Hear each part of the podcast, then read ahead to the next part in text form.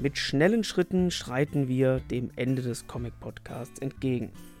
Und mit Andy Brill hatten wir vergangenen Sonntag bereits einen sehr prominenten Beitrag mit seinem Telestammtisch. Doch da Andy so ein ambitionierter Mensch ist, hat er nicht nur einen, sondern direkt zwei Beiträge für uns erstellt.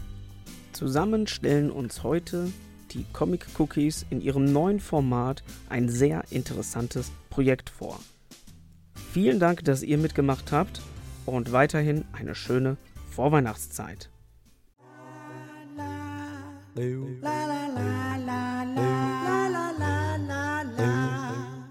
Hallo und herzlich willkommen zu den Ottis Unleashed. Ich bin der Andi von unter anderem den Comic Cookies und habe die große Ehre, zusammen mit meinen Boys hier eine Runde beim Adventskalender bei Ottis Unleashed mitzumachen. Wir haben voll Bock und haben eine Menge vorbereitet. Ich freue mich. Wir sind der Andi, der Patrick, der Breedstorm und ich der Andi. Guten Tag, Jungs. Servus. Hi. Hallo. Schön. Das war fast synchron und eingespielt. Ihr merkt schon, wir sind ein Team, das äh, macht echt schon eine Menge Dinge und wir reden vor allem über Comics. Wir machen nämlich ganz oft Comic-Besprechungen und hin und wieder auch mal große Interview-Specials. Aber was genau machen wir da eigentlich, Breedstorm? Ja, die Comic Cookies Podcast seit 2012 sind wir schon unterwegs und besprechen, ja, ich sag jetzt mal zu 90% Comics, vielleicht auch mal ein paar andere Sachen und seit zwei Jahren auch in einer neuen Kombination unterwegs und ja, damit Deutschlands ältester bestehender Comic-Podcast. Ja, vier Boys, die über Comics reden, noch unterschiedliche Sachen. Würdest du sagen, wir haben so Schwerpunkte? Boah, Schwerpunkte ist gut. Also jeder von uns hat sicherlich andere Schwerpunkte. Also das kann man jetzt nicht so genau sagen. Also wir sind kein reiner Superhelden-Podcast, wir sind kein reiner Manga-Podcast, wir sind von allem so ein bisschen was, weil unsere Geschmäcker dann doch äh, mitunter sehr verschieden sind, aber manchmal auch sehr gleich. Und seit nicht allzu langer Zeit haben wir auch eine super duper Special-Kategorie, denn bei uns stellt normalerweise jeder so einen eigenen Comic vor und dann reden die anderen quasi dazu über irgendwelche Dinge, die sie vielleicht, weil sie das selbst gelesen haben oder weil sie da noch Rückfragen haben oder so. Und damit das Ganze noch so ein bisschen mehr Gemeinsames ist, haben wir halt auch diese eine besondere Kategorie eingeführt, die Cookies Code Authority. Und sowas wollen wir hier heute auch machen. Wir haben was vorbereitet, richtig, Andi?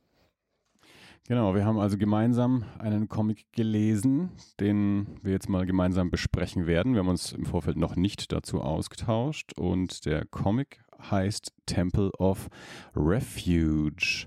Das Ganze ist ein, ja, ein, ein Projekt, ähm, das zustande gekommen ist, angeregt durch einen kurdischen Flüchtling namens Sartep Namik. Man verzeihe mir gegebenenfalls falsche Aussprache. Und der ja, über einen längeren Zeitraum in so einem Auffanglager, denke ich, heißt es wahrscheinlich, in Deutschland gelebt hat und daraus eine Idee entsponnen hat für eine Comicgeschichte, die dann umgesetzt wurde, die entwickelt wurde von verschiedenen anderen Leuten. Also die Geschichte ist dann äh, ja, ent entwickelt worden von äh, Matthias Zuber nach einer Idee von Bruce Sterling. Da müssen wir gleich noch drüber reden über Bruce Sterling. Das Ganze wurde dann illustriert von Felix Mertikat, und ja, Christopher Taube hatte irgendwie auch noch seine Finger mit im Spiel. Ja, es ist äh, ein, ein Comic, den man online gratis lesen kann, komplett ohne Worte. Das ist äh, für internationale Leserschaft sehr, sehr praktisch. Andi, magst du mal kurz zusammenfassen, worum es da so geht in dem Comic? Auf jeden Fall. Das ist eine in der Zukunft spielende Geschichte. Die Welt ist ein bisschen untergegangen und sie könnte letztlich auch irgendwie eine Geschichte sein, die in dieser Welt spielt. Die Welt ist trocken und es gibt eine Menge, vor allem, man könnte sagen, ja so letztlich Klimaflüchtlinge.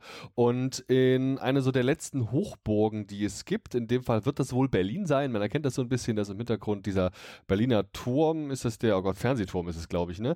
Der ist da zu erkennen, dass es wird Berlin sein oder zumindest eine Berlin-inspirierte Stadt. Die ist aber eingekesselt von der großen Mauer. Mit Mauern kennen die sich in Berlin Berlin echt aus und haben in der Zukunft scheinbar auch irgendwie damit weitergemacht. Und die dient aber nicht nur dazu, die Leute so irgendwie alle drin zu halten, sondern vor allem auch von außen niemanden reinzulassen.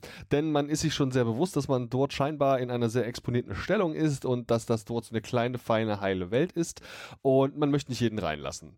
Dann haben wir aber unseren Protagonisten, der jetzt erstmal namenslos ist, aber vermutlich inspiriert eben von dem auftraggebenden Comic, äh, von dem Kurden, den der Andi schon erwähnt hatte.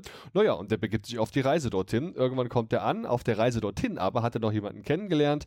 Äh, ja, unter diesen wirklich widrigen Bedingungen entwickelt sich diese Person, die er kennenlernt, vermutlich zu so einer Art bestem Freund, die er überhaupt noch hat. Naja, und dann geht es um die Frage, ob er in die Stadt reinkommt und wenn ja, was da so passiert. das alles erfahren wir komplett ohne Sprache und ich fand es damit ziemlich zugänglich. Patrick, ging dir das auch so? Ich fand das wirklich sehr äh, extrem zugänglich, obwohl man keine Worte gesagt hat, hat man direkt verstanden, worum es ging. Es war ein sehr intuitiver Comic. Ich mochte auch diesen Science-Fiction-Einschlag, der dann auf einmal damit reingewirkt hat. Wir alle haben diesen Comic ja quasi unvorbereitet gelesen und deswegen kam das für mich dann überraschend. Erst als dann so dieser Abspann kam, haben wir das dann quasi rausgefunden, um was es da tatsächlich ging. Fand ich sehr überraschend. Mhm. Also wirklich angenehm zu lesen. Jeder, der auch nur ein, zwei Mal Nachrichten gesehen hat, versteht direkt, um was es geht. Und in der Zukunft hat sich auch als viel nicht mehr verändert. Die Probleme sind nach wie vor dieselben. Das Ganze basiert natürlich auch ein Stück weit auf den persönlichen Erfahrungen, die er gemacht hat. Und da fand ich es faszinierend, dass das Ganze hier dann in so ein zukünftiges Setting gepackt wurde. Also, dass es dann doch nochmal, ich sage jetzt mal eine Zahl, 20, 30 Jahre noch in der Zukunft spielt. Also, es noch mehr Welt ist kaputt und die, diese Stadt, in die geflüchtet wird, ist noch, ja, einfach utopischer. Ich weiß nicht, ob ich das so geschickt finde und ob das nicht so ein bisschen auch davon ablenkt, dass ja jetzt schon irgendwie so ganz schön die Kacke am Dampfen ist. Kannst du diesen Eindruck nachvollziehen, Andi?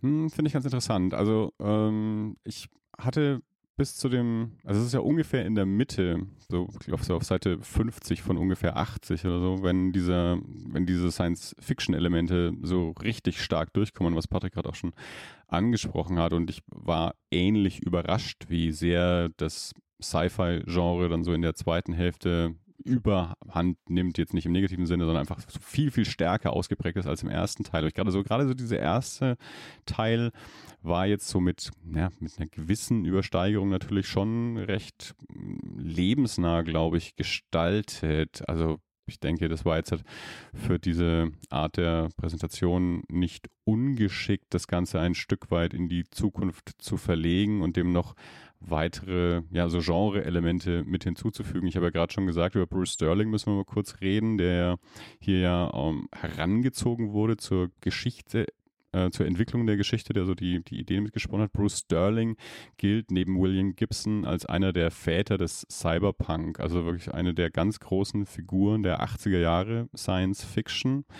Ähm, also da hat man sich jetzt nicht irgendwen geholt und diesen Einschlag merkt man der Geschichte dann eben auch tatsächlich sehr stark an. Wie gesagt, eben gerade dann in der zweiten Hälfte, wenn es dann schon ja so starke Science-Fiction-Elemente gibt, dass dann die, ja, der Protagonist, die Hauptfigur, so, ja, mehr oder weniger so Chips implantiert bekommt und dadurch dann auch in gewisser Weise fast schon, fast schon wie ein Messias so Der hat Superkräfte Ut Utopien ja, ja. gestalten ähm, kann. Quasi so ein Flüchtlingsmessias, wenn du es so willst. Ja, genau.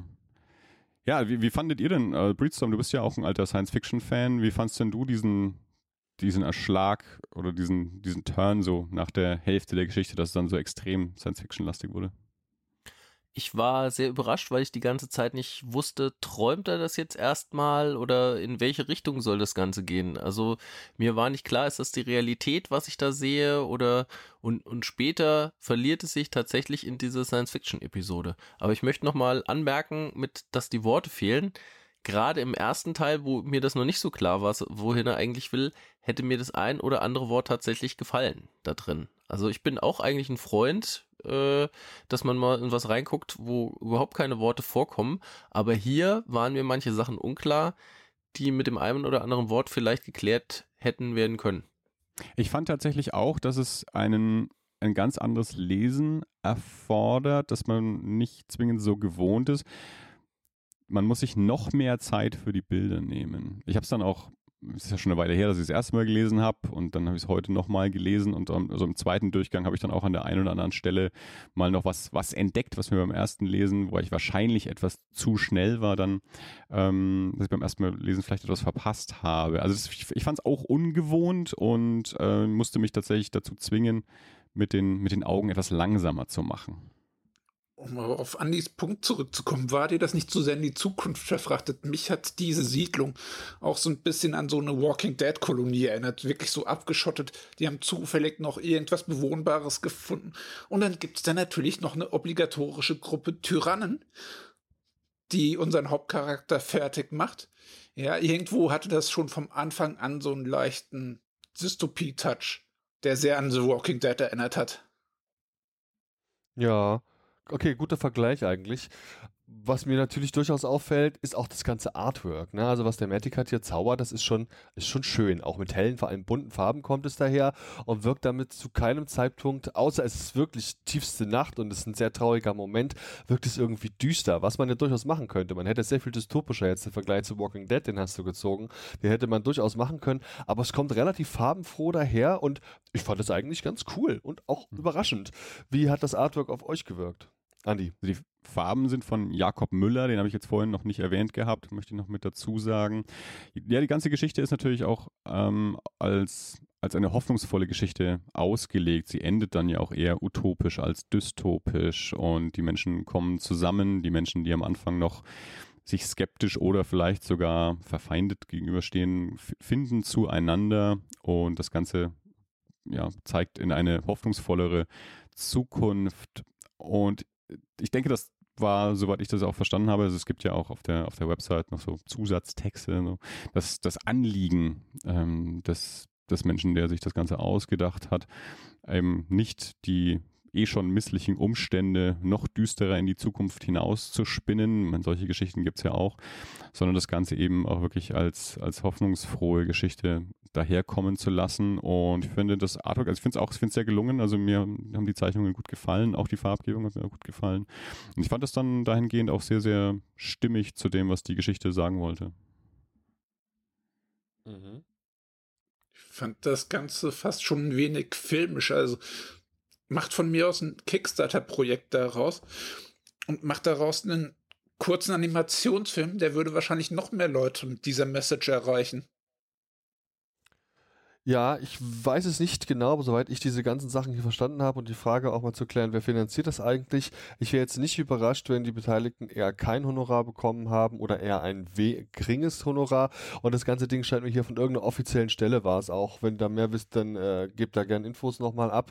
Ja, auch finanziert worden zu sein weil man natürlich hier sicherlich auch diesen Integrationsgedanken hat. Das Ding ist ja nicht ohne Grund ohne Sprache und die Website spuckt nicht ohne Grund unzählige auch Sprachalternativen von sich selbst aus.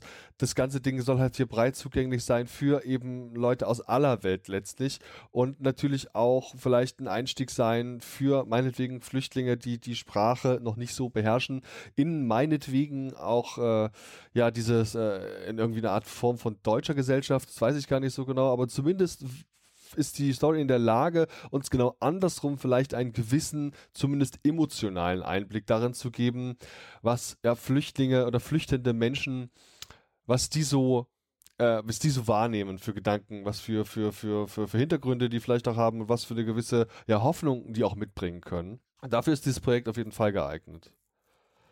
Ja, es steht ja drunter, dass das Auswärtige Amt das Ganze äh, finanziert, das Institut für Auslandsbeziehungen und äh, Fondation äh, de France, habe ich jetzt mal nachgeguckt, das hat auch die französische Regierung mal äh, gegründet, das ist so ein Sammelbecken für so Spenden und Projekte und so weiter. Ja, also das ist schon sehr offiziell äh, finanziert und ich glaube nicht, dass du so ein Ding äh, in diesem Umfang äh, als Zeichner machen würdest für einen guten Zweck, weil dafür ist es einfach zu groß. Also es ist ja wirklich äh, ja 41 äh, Doppelseiten. Also das, das machst du nicht so nebenher. Ich glaube auch tatsächlich, dass Felix Mertika das sich nicht leisten kann, das vollkommen unentgeltlich zu machen. Da hat Breedstone, mhm. glaube ich, recht. Ja. Und auch alle anderen bestimmt auch, alle, mhm. alle anderen Da sind ja auch wirklich einige namhafte Leute dabei. Also ich glaube es auch nicht, dass das wirklich nur auf freiwillig, äh, wie heißt es, auf kostenloser Basis passiert ist. Und da fand ich dann auch gerade diesen Kontrast gut, eben weil das so eine verträumte Farbpalette hatte, ist dieser reelle Einschlag dann immer heftig passiert, wenn dann die Leute mit Steinen beworfen wurden und so. Das war dann immer wieder so ein netter kleiner Schlag in die Magengegend, der nur allzu real ist. Ja, klingt auf jeden Fall vernünftig, was ihr sagt zur Frage der Honorare. Dann möchte ich auf jeden Fall noch ergänzen, weil ich sie auch gerade vor mir habe, dass ihr das Ganze natürlich auch als gedruckten Comic bekommt. Erscheint bei Egmont und hat da gerade mal 10 Euro müsst dafür bezahlen, um die dann, hier steht was von 84 Farbseiten, also äh, zu bekommen. Und hier steht auch, dass alle Profite, die aus dem Verkauf des Comics ergehen, gespendet werden an die Organisation Sea-Watch e.V. Und die sind ja, soweit ich weiß, auch ähm, eben mit äh, diesen, diesen, diesen, ja, quasi Wasser über, über das Meer flüchtenden ähm, beschäftigt und retten die, nehmen die dann auf ihre Schiffe auf und so. Und das ist dann schon letztlich sehr zielgerichtet, wenn ihr diesen Comic auch kauft. Yo, mir hat er gefallen. Ich würde ihn empfehlen. Er ist kostenfrei im Internet und ich glaube, von meiner Seite aus ist alles dazu gesagt. Was meint ihr, Jungs? Genau, passt so. Super Gedanke, einen Comic kaufen und da Flüchtlingen helfen. Gechillter geht's eigentlich nicht. Auf jeden. Yo, also wir waren die Comic Cookies, wir sprechen über Comics, wir haben da viel Lust drauf und ich denke, das merkt man auch, wenn man sich anhört, was wir in den letzten Jahren so produziert haben. Es gibt auch eine ganze Menge inzwischen, ja auch tolle Specials, die wir machen mit großen Interviews, die wir geführt haben mit tollen KünstlerInnen, vor allem aus der deutschsprachigen Szene. Wir haben auch ein Subformat, die Manga Mochis. Mochis sind's, richtig, Andi? Ohne S am Ende Manga Mochi. Manga Mochi, ach. da ähm, hast vor allem du dich zuletzt intensiv mit ja, ganzen Reihen beschäftigt. Also es gibt jede Menge geilen Scheiß. Und wenn ihr wissen wollt, wo ihr diesen geilen Scheiß finden könnt, dann guckt gern auf unseren Social Media Plattformen. Das ist natürlich Facebook, Twitter und Instagram. Da sind wir aktiv am Start und man kann uns sogar finden und direkt mit uns kommunizieren über Telegram und über Signal. Eigentlich haben wir auch eine Website, aber die ist noch im Umbruch und deswegen müsst ihr später mal googeln, wo die zu finden ist. Dann wisst ihr Bescheid. Es war mir eine große Freude Freude. Vielen Dank und liebe Grüße auch nochmal an das Publikum von Ottis Unleashed und ja, guckt gern mal in den Comic rein und wenn ihr noch Zeit übrig habt, schaut auch gern mal bei den Comic Cookies vorbei. Vielen Dank, tschüss. Ja, adieu. Ciao. Tschö. La la la la la.